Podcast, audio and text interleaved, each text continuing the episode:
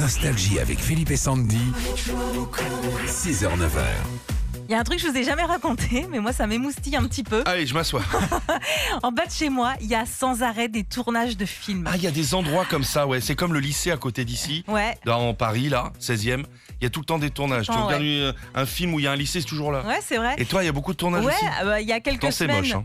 Non, franchement, il y a l'autre jour, euh, je vais chercher les enfants à l'école, euh, je tombe sur Thierry Lhermitte qui était en train de faire euh, une scène pour un film ju- qui va sortir, je pense, prochainement. Euh, Il y a eu aussi des décors de reconstitués pour Family Business, une, une série. euh, Enfin voilà. Et là, il y a un gros film qui se tourne en ce moment. Je sais pas ce que c'est, mais euh, en tout cas, je vais me renseigner. Vous avez déjà joué dans un film T'as déjà tourné dans un film, toi Euh, bah, Même un film de ton mari euh, pas- non, il m'a il m'a Il jamais veut fait. pas. non, Bah non, il veut pas gâcher la pellicule.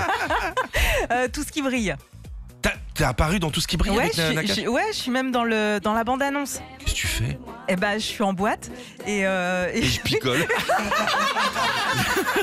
Je sais pas, j'ai même pas passé le pas- j'ai même pas passé le casting.